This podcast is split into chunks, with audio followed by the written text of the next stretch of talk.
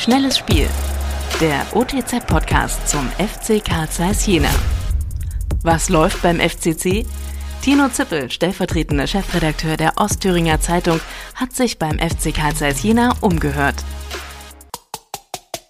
Was ist das bloß für eine seltsame Saison für den FC Karl Zeiss Jena? Im Grunde beginnt das Vorspiel schon mit der überlangen Drittligasaison. Im Sommer bleibt kaum Zeit für die Vorbereitung, weil der NOFV den Frühstart wagt.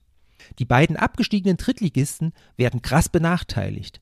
Entsprechend holprig verlaufen für beide die ersten Wochen. Doch der FC Karl Zeiss fängt sich, startet eine Siegesserie, um kurz vorm Lockdown binnen einer Woche die gute Ausgangslage herzuschenken. Die Spielpause ist folgerichtig, weil die Corona-Pandemie noch immer nicht besiegt ist.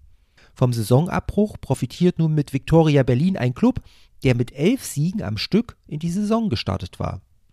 Wie die Berliner dazu kommen, von einem verdienten Aufstieg zu sprechen, erschließt sich mir nicht. In der Oberliga vor 20 Jahren war der FCC auch einmal mit zehn Siegen am Stück gestartet. Zum Meistertitel hat es schlussendlich nicht gereicht, weil ein Drittel der Saison eben nur ein Drittel ist. Playoffs wären zwar ein spannendes Projekt gewesen, aber ehrlich, eine gesicherte Austragung bis zum Finale wäre angesichts möglicher Quarantänefälle nicht garantiert gewesen.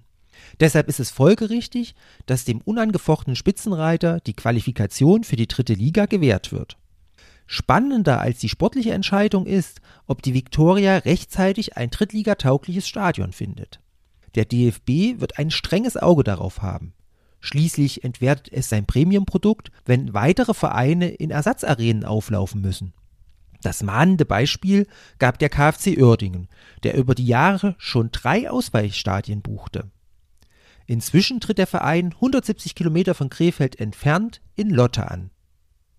Trotz der Stadionproblematik in Berlin sollte sich der FC Karl Zeiss nicht der wagenden Hoffnung hingeben, vielleicht als Viertplatzierter nachzurücken.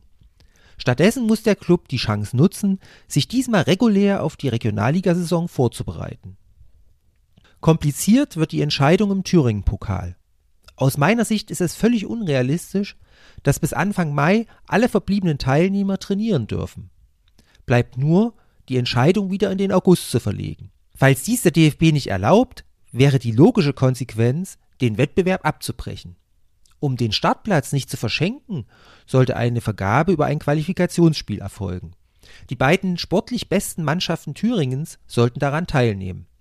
Das wären aktuell der ZFC Meuselwitz und der FCC.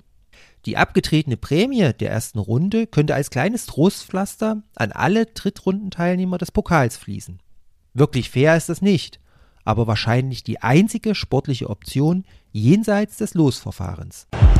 Noch mehr spannende Fakten rund um den FC Karl Zeiss Jena gibt es täglich unter www.otz.de